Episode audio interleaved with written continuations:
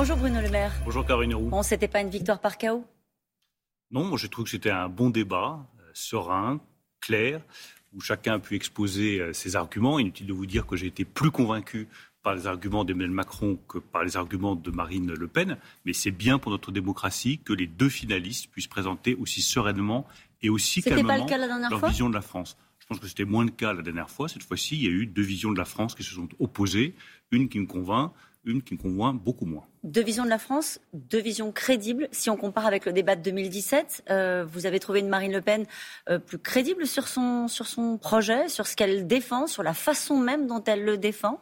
Non, son projet ne m'a pas convaincu. On voit bien d'abord beaucoup d'hésitation d'aller-retour. Euh, je prends juste l'exemple du bouclier tarifaire sur l'énergie. Nous l'avons mis en place. Il est efficace. Marine Le Pen ne l'a pas voté. Finalement, euh, elle le garde. Euh, beaucoup d'hésitations aussi sur cette fameuse mesure euh, qui serait appliquée, le panier de TVA à 0%. S'il y a un point de différence, je n'ai pas très bien compris le système, sauf que j'ai compris que ça ne s'appliquerait pas. Donc ça ne protégerait pas les Français. Et de l'autre, beaucoup de clarté de la part d'Emmanuel Macron sur le pouvoir d'achat qui passe d'abord par le travail, sur la construction européenne, sur l'écologie. Euh, qui est quand même le grand blanc et le grand vide euh, du projet de Marine Le Pen. Donc les Français se feront leur jugement et voteront en conscience dimanche. Un débat qui change quoi, du coup?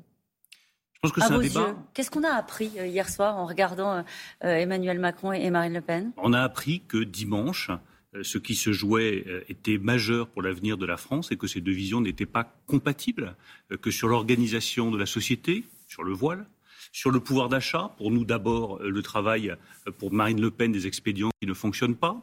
Sur l'écologie, d'un côté, nous nous accélérons sur la transition écologique. Elle, elle ralentit. Euh, elle met même des bâtons dans les roues la transformation énergétique puisqu'elle veut démonter des éoliennes. Elle a dénoncé la, climato-hypocrisie du président qui a fait plus d'écologie entre les deux tours qu'il en avait fait avant moi, je trouve que c'est honnête de la part du président de la République qui, en 2017, s'était engagé pour le climat, d'avoir mis en place ma prime Rénov, dont des centaines de milliers de Français bénéficient, d'avoir accéléré la conversion euh, des véhicules et d'avoir réduit entre 2017 et 2022 de 12% les émissions de CO2. Vous savez, il y a des réalités, il y a des chiffres avec lesquels visiblement Marine Le Pen n'est pas à l'aise du tout. Euh, mais quand on est en démocratie, il vaut mieux faire reposer le débat sur la vérité, les chiffres, que sur des approximations. On va parler de la vérité et, des chiffres parce qu'elle a effectivement bien ciblé le, bilan économique d'Emmanuel Macron. Juste un dernier mot sur la forme. Les supporters de Marine Le Pen dénoncent ce matin euh, l'arrogance euh, du, président euh, candidat hier soir, son agressivité. C'est le jeu du débat? C'est un mauvais procès qu'on fait au président de la République. L'arrogance Oui, c'est un, procès qu'on lui fait tout le temps, le procès de l'arrogance. Moi, j'ai pas vu de l'arrogance chez Macron hier. J'ai vu de la détermination, la conviction, de la volonté euh, de défendre son projet. Il a bien raison, on l'attaque, il se défend. Et puis, euh, je vais vous dire plus personnellement, ça fait cinq ans que je travaille avec Emmanuel Macron comme euh, ministre de l'économie et des finances. Je peux vous dire que les rapports avec lui sont courtois, simples, directs, et que je n'ai jamais senti chez lui la moindre arrogance. L'arrogance, disent les supporters de Marine Le Pen, vis-à-vis de, de cette France qu'il ne connaît pas. C'est vraiment le dernier argument qu'on emploie quand on n'a pas trouvé aucun autre pour attaquer son adversaire. Alors, les arguments, Marine Le Pen en a eu notamment quand elle a moqué le Mozart de la finance, euh, c'est-à-dire Emmanuel Macron. Euh, et sur votre bilan à Bercy, 600 milliards de dettes, les chiffres du déficit commercial vertigineux, 85 milliards, 14 500 emplois industriels supprimés, des chiffres de chômage qui n'ont pas baissé. Comme vous le dites, je pourrais ajouter 400 000 pauvres. Euh, c'est votre résultat, c'est votre bilan. Tout est faux dans ce qu'elle dit?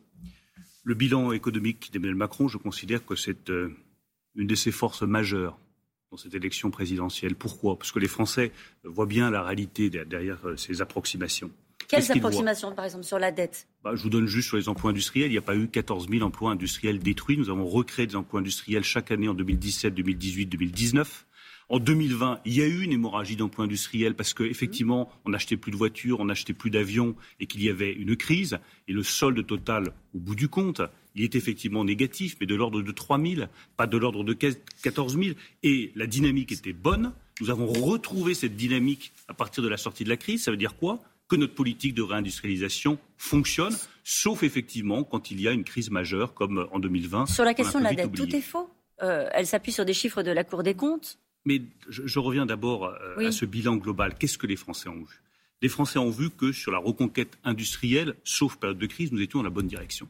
Ils ont vu qu'on soutenait les PME Et d'abord les PME et les TPE qui ont baissé leurs impôts, que pour la première fois depuis 20 ans, nous baissions les impôts des entreprises comme ceux des ménages. Ils ont vu qu'on était en train de gagner la bataille pour le plein emploi, c'est-à-dire euh, ce combat que la France n'a pas gagné depuis 1970, ça fait 50 ans que nous n'avons pas connu le plein emploi. Elle dit c'est nous faux. sommes en train. Oui, elle dit c'est faux, mais les Français voient bien qu'il y a des emplois qui sont créés, qu'il y a eu 1,2 million d'emplois créés. C'est un chiffre réel. Ils voient bien que le taux d'emploi, c'est-à-dire le nombre de Français qui travaillent, est le plus élevé depuis plusieurs décennies. Ils le savent dans leur fort Je intérieur. profite de votre présence quand même, Bruno Le Maire, ce matin. plus facilement un emploi aujourd'hui qu'hier. Je profite quand même de votre présence ce matin pour revenir sur cette passe d'armes qu'il y a eu entre les deux hier, sur la question des finances publiques. Euh, 600 milliards, dont 165 milliards, elle dit 200 milliards, qu'ils sont dus uniquement à la gestion de la crise Covid. Est-ce que c'est vrai? Des chiffres exacts, on ne va pas les pinailler, c'est 540 milliards, dont 145 pour la dette Covid. Mais il y a une question à laquelle Marine Le Pen n'a pas répondu. Qu'est-ce qu'elle aurait fait? Cette dette, effectivement, elle a gonflé massivement parce qu'on a protégé les salariés, parce qu'on a protégé les entreprises, et parce que pendant cette période de crise, ben oui, il y a eu moins de recettes, il y a eu moins de cotisations, euh, il y a eu moins de versements au trésor public, donc ça alourdit la dette. C'est ce qui explique principalement ce chiffre. Mais moi, je retourne cette question à laquelle elle n'est pas répondue. Et je vais vous dire, il y a dans notre majorité une véritable fierté de ce qui a été fait pendant la crise du Covid. On a payé les salaires. Vous dites dans notre évité- majorité oui, dans notre majorité, même au-delà. Je pense que euh, les Français saluent aujourd'hui largement la manière dont nous avons protégé les salariés, dont nous avons payé les salaires, protégé les compétences, évité une vague de faillite. Enfin, si de- j'arrivais devant vous ce matin en disant, ben oui, on a préféré ne pas dépenser d'argent public. Il y a eu 300 000 faillites, il y a eu 2 millions de chômeurs en plus. Mais ça, ça aurait été la ruine de la France. Et ça, ça aurait encore plus alourdi la dette publique française. Donc cette dette, c'est une dette ponctuelle, utile et responsable. Contrairement à la dette que Marine Le Pen propose, avec des dépenses qu'elle dit pérennes. Vous savez, ce mot pérenne qu'elle emploie Oui. tout le temps, ça veut dire quoi? Pérenne, ça veut Oui. dire qu'on alourdit les dépenses publiques définitivement. Pérenne, ça veut dire une dette massive pour les décennies à venir. Et est-ce que vous dites ce matin que la priorité du prochain, peut-être ministre de Bercy, à moins que ce soit vous, on en reparle dans un instant, ce sera le rétablissement des comptes publics? Ou est-ce que, avec l'inflation qui bondit, il va falloir accompagner, comme l'a dit les Français, notamment avec des chèques alimentaires, des boucliers énergie? La priorité, ce sera l'emploi, parce que ce qui résout euh, les problèmes de déficit et de dette, c'est d'abord d'avoir des Français qui travaillent, qui sont plus nombreux à travailler. Euh, La deuxième priorité, oui, ce sera de continuer à protéger les Français contre cette augmentation des prix qui sinon est insupportable. Pour Ceux qui prennent leur véhicule, ceux qui doivent travailler, les retraités euh, qui n'ont pas d'autre choix que d'avoir euh, leur pension avec des prix qui augmentent. Nous, on veut augmenter les pensions et les aligner sur l'augmentation des prix. Et effectivement, il faudra tenir de manière responsable les comptes publics. Mais je suis ministre des Finances depuis cinq ans. De 2017 à 2019, nous sommes la seule majorité et le seul ministre des Finances qui a baissé la dette publique, qui est revenu sous les 3% de déficit public et qui a sorti la France de la procédure de déficit excessif. On oublie que dans ce quinquennat, il y a eu une première partie dans laquelle nous avons pu respecter nos engagements européens parce qu'il n'y avait pas de crise. Nous y reviendrons Bruno Le après Maire. la crise. Un mot sur la réforme des retraites et plus généralement, généralement sur les réformes. Est-ce que vous pensez qu'un second mandat sera celui des réformes ou celui euh, en priorité de la réconciliation des Français? Et l'un va avec l'autre.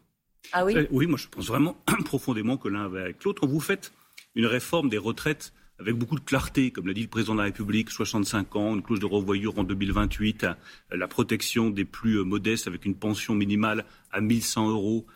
Mais vous réconciliez les Français entre eux, parce que vous leur vendez pas des illusions. Vous leur vendez pas des salades, vous leur dites pas mais tout va très bien se passer, on va garder le régime Oui. de retraite par répartition, la solidarité entre générations. Réconcilier avec la Et réforme des retraites quand même. eh bien, je- vais vous dire le contraire. Mm. Comme je crois profondément à la solidarité entre générations, qui est euh, un des éléments clés de la réconciliation française, comme je crois profondément à la solidarité entre ceux qui travaillent et ceux qui ne travaillent pas, entre les plus modestes et les plus riches, sauver le régime de retraite par répartition et garantir son financement, c'est une réforme et c'est aussi un moyen de réconcilier les Français entre eux.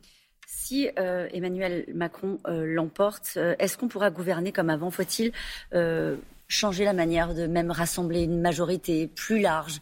Quelles leçons faudra-t-il tirer on, enjambe un petit peu le, second tour, euh, même si c'est peut-être pas prudent, mais je voudrais avoir votre sentiment sur politiquement quelle doit être la réponse. Un gouvernement d'union nationale, on entend ce genre de choses. Une majorité euh, composée avec euh, les Républicains. Non, je ne pense pas qu'on puisse gouverner comme avant. Et je pense que le, président de la République en est le premier conscient. on a traversé des crises très dures qui fatiguent les Français.